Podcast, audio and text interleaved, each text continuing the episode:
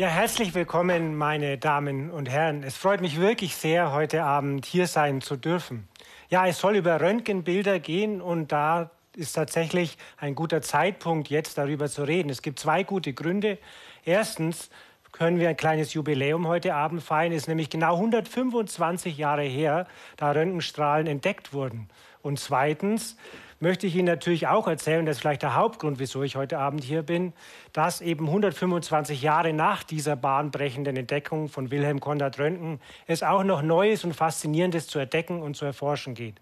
Und ganz konkret möchte ich Ihnen heute Abend ein neues Röntgenverfahren vorstellen, das ich vor circa zehn Jahren im Labor erfunden habe und das ganz aktuell die ersten Bilder am Menschen am Patienten liefert. Doch schauen wir zuerst mal zurück in die Vergangenheit. 1895, 125 Jahre ist es her, wie Röntgen eben die Röntgenstrahlen entdeckt hat. Und es war tatsächlich so, dass im selben Jahr der Entdeckung auch das erste Röntgenbild gemacht wurde. Röntgen hat das erste Röntgenbild seiner Frau geschenkt. Er hat sie kurz vor Weihnachten gebeten, mit in den Keller zu kommen, hat so dieses Bild der Hand von Röntgens Frau gemacht. Das kennen Sie vielleicht mit den Knochen sichtbar und dem Ring am Finger. Das ist tatsächlich der Start der Röntgenbildgebung, der medizinischen Bildgebung schlechthin. Ja, über Röntgen selbst gäbe es tatsächlich noch sehr viele interessante Dinge zu berichten. Er ist tatsächlich auch der Erste gewesen, der den Physiknobelpreis bekommen hat, 1901. Röntgen hat ein sehr bewegtes Leben. Er war zum Beispiel auch in München. Und wenn Sie jetzt zum Beispiel am Friedensengel spazieren gehen, denken Sie doch mal an Herrn Röntgen. Er hat in der Prinzregentenstraße 61 gelebt. Von da war es nicht weit zu seiner Wirkungs- und Lehr- und Forschungsstätte in der Schellingstraße auf der anderen Seite des Englischen Gartens.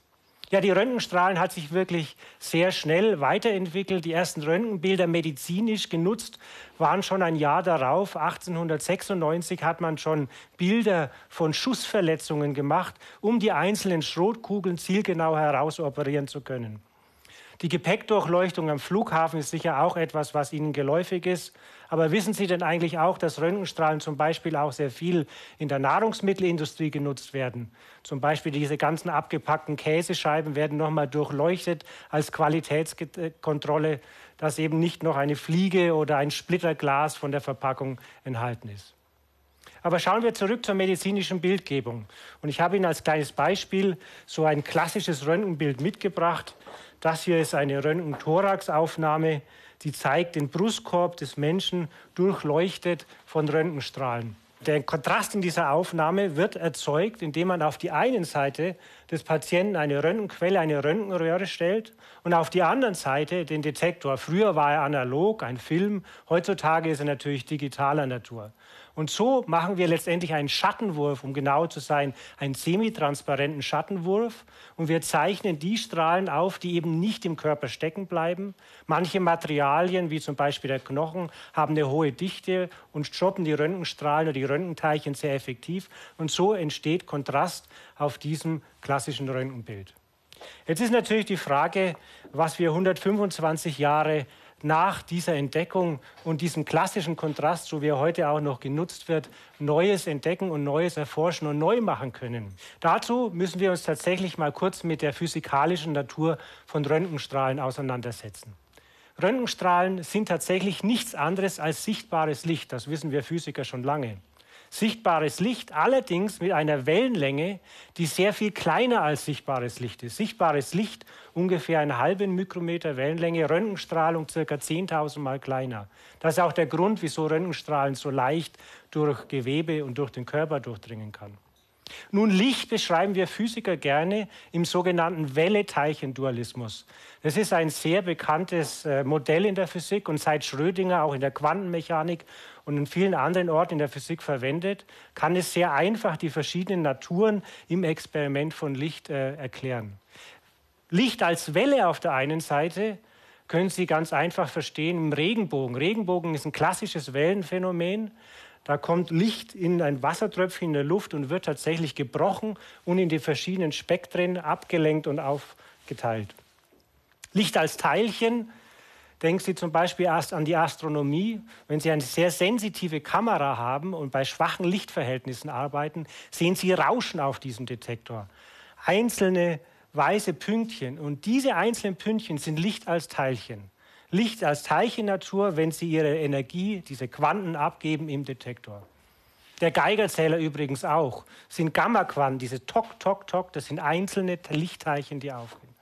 So, und was wir jetzt tatsächlich neu machen wollen mit Röntgenstrahlen, ist eben nicht nur dieses klassische Durchleuchtungsbild, wo wir Röntgenstrahlen als Teilchen interpretieren, die im Körper stecken bleiben, nutzen, sondern wir möchten diesen Wellencharakter ausnutzen. Wir möchten ausnutzen, dass Röntgenstrahlen eben auch gestreut und gebeugt werden und damit neue Röntgenbilder generieren. Um Ihnen das ein bisschen näher zu bringen, machen wir ein kleines Gedankenexperiment zusammen. Wir sind hier auf einer Bühne und stellen Sie sich mal ein bisschen eine größere Bühne vor, eine Rockbühne. Ich bin jetzt der große Rockstar. Da wird gern mit Nebel hantiert. Wieso Nebel? Weil er so schön hell leuchtet für Sie im Publikum und vielleicht in unterschiedlichen Farben, wenn er mit Scheinwerfern angestrahlt wird.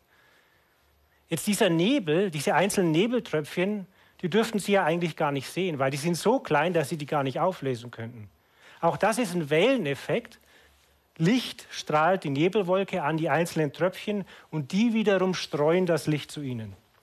Und genau dasselbe machen wir jetzt mit der Röntgenstrahlung. Wir benutzen nicht diese Durchleuchtung, bei der irgendwie Röntgenteilchen im Körper stecken bleiben und so den Schattenwurf generieren, sondern benutzen diese Streuung von Röntgenlicht. Wir leuchten das Objekt im Körper an und schauen dann auf die Streuung, die uns dann Informationen tatsächlich auch über kleinste Mikrostrukturen liefern kann.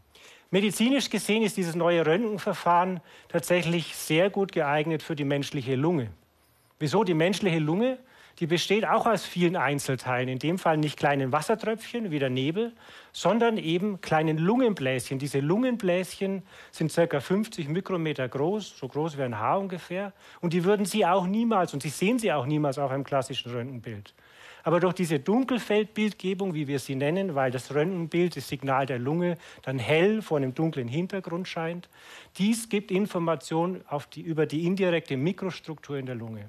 Und wenn der Nebel zum Beispiel etwas dünner wird, dann wissen wir, dass auch im Röntgenbild weniger Lungenbläschen vorhanden sind und das kann tatsächlich früh auf Krankheiten hindeuten und wir können so tatsächlich die mikroskopische Natur von Krankheiten sichtbar machen, die Sie im klassischen Röntgenbild nicht direkt sehen würden. Das hat tatsächlich auch gesamt gesehen eine große medizinische Relevanz. Wenn Sie zum Beispiel mal auf die Todesstatistiken, die Haupttodesursachen weltweit schauen, dann sind die Top 5 unter den Top 5 drei Lungenkrankheiten, eins und zwei natürlich Schlaganfall, Herz-Kreislauf-Erkrankungen, das weiß jeder. Aber dass die Plätze drei, vier und fünf von Lungenkrankheiten weltweit eingenommen sind, das ist wahrscheinlich für viele neu. Wir haben uns nun zunächst auf die sogenannte COPD gestürzt. COPD heißt chronisch obstruktive Lungenkrankheit. Das ist eine Lungenkrankheit, die wird durch Luftverschmutzung verursacht, aber auch durch Rauchen zum Beispiel. Und sie fängt auf der Mikroskala an, ändert erst die Größe der Alveolen auf der Mikroskala und wächst sich später erst zum größeren Problem heraus. Und dann haben sie Atembeschwerden und Leistungsmangel etc. Das heißt, es ist also wichtig, diese Krankheiten früh zu entdecken. Für diesen Test mit ersten Patienten haben wir tatsächlich ein Röntgengerät, das erste weltweit, hier im Klinikum rechts der ISA in München aufgebaut und jetzt schon die ersten 100 Patienten damit tatsächlich untersucht. Und es stellt sich heraus, dass wir wirklich diese Dichte der Alveolen, der Lungenbläschen gut sehen können und dass bei den Patienten, die COPD, diese chronisch obstruktive Lungenkrankheit haben, dass dieses Signal tatsächlich erniedrigt ist. So wie wenn der Nebel bei Lichteinstrahlung eben dünner werden würde, wird auch das Röntgenbild hat weniger Signal und so sehen wir sehr früh tatsächlich, dass diese Röntgenstrahlung auch äh, in dem neuen Verfahren, diesem Dunkelfeldverfahren für die COPD eine Früherkennung ermöglicht. Ja, wenn Sie mich jetzt fragen, was ich gerne so in der Zukunft noch machen möchte, ist es klar, es gibt noch viele andere Lungenkrankheiten zu untersuchen, die sehr spannend sind. Und als allererstes oder als nächstes möchte ich mich natürlich auf Lungenkrebs stürzen. Lungenkrebs ist extrem relevant, das wissen wir alle. Und gerade bei Krebserkrankungen ist es voll, sehr wichtig, sehr früh diese Erkrankungen zu detektieren. Wenn wir also jetzt mit diesem neuen Röntgenverfahren auch Lungenkrebs früher kennen könnten, und so eine leichte Erniedrigung diesem Signal sehen könnten, hätten wir vielleicht eine Chance, auch die Früherkennung flächendeckend zu verbessern. Im Moment stecken wir nämlich tatsächlich da in einem Dilemma. Wir können Früherkennung für Lungenkrebs machen. In Amerika wird das teilweise für bestimmte Personengruppen mit Computertomographie schon gemacht. Computertomographie auch ein Röntgenverfahren. Allerdings brauchen Sie da sehr viele Bilder. Das heißt, die Dosis ist relativ hoch. Und das ist natürlich immer mit Gefahren verbunden, die man nur auf sich nehmen möchte, wenn es tatsächlich gerechtfertigt ist. Das heißt, was wir eigentlich brauchen, ist ein Früherkennungsverfahren, das mit einer niedrigen Dosis, wie zum Beispiel eben mit einem Röntgenbild, nur Faktor 100 weniger Dosis wie eine Computertomographie, auch diagnostisch sinnvolle Früherkennungsinformationen für Lungenkrebs liefern kann. Ja, wir glauben, dass dieses Dunkelfeldröntgen, das wir entwickelt haben, tatsächlich dies leisten kann. Und wir hoffen natürlich, dass wir auch bald eine entsprechende Lungenkrebsstudie dazu starten können. Ja, aus aktuellem Anlass lassen Sie mich auch noch ein paar Worte über Corona verlieren. Da ist natürlich auch so, das ist eine Lungenerkrankung, die strukturelle Änderungen erst auf der mikroskopischen Skala in der Lunge hervorruft. Und auch da bin ich ziemlich sicher, dass mit diesem neuen Röntgenverfahren, das auf der Streuung beruht, tatsächlich wir auch die Möglichkeit haben, Covid-19 zu detektieren. Nun mit einem einzelnen Röntgenbild im Vergleich zu der Computertomographie deutlich dosissparender im Vergleich zu einer kompletten CT-Aufnahme. In dem Zusammenhang Covid-19 ist es auch sehr interessant, sich die mechanische Beatmung näher anzuschauen. Wir wissen nämlich, dass wenn Patienten länger beatmet wurden, dass sich nach einer gewissen Zeit tatsächlich öfter irreversible Lungenschädigungen einstellen. Und die hängen damit zusammen, dass man auch da in einem kleinen Dilemma steckt. Man möchte natürlich den Patienten optimal beatmen, das heißt viel Druck geben und viel Sauerstoff geben. Das auf der anderen Seite kann zu entzündlichen Veränderungen in der Lunge führen, was dann letztendlich im Nachgang tatsächlich zu deutlichen Lungenbeschwerden und vielleicht auch Langzeitlungenbeschwerden führt. Das heißt, wenn wir so eine Kontrolle, eine Verlaufskontrolle hätten, mit der wir diese mechanische Beatmung kontrollieren könnten, mit einem Röntgenbild, Dunkelfeld-Röntgenbild, dann wäre das auch extrem interessant. Ja, Sie sehen, es gibt tatsächlich viel in der Richtung noch zu erforschen. Und ich hoffe natürlich auch, dass Sie ein bisschen was von meiner Begeisterung für das Thema heute Abend mitnehmen könnten. Und ich hoffe natürlich auch, dass dieses Verfahren, das wir entwickelt haben, in Kürze auch in vielen Praxen und radiologischen Kliniken vorhanden ist, sodass wir tatsächlich was an dieser Todesstatistik und den Lungenkrankheiten, der Verbesserung der Therapie für Lungenkrankheit ausrichten können. Vielen herzlichen Dank.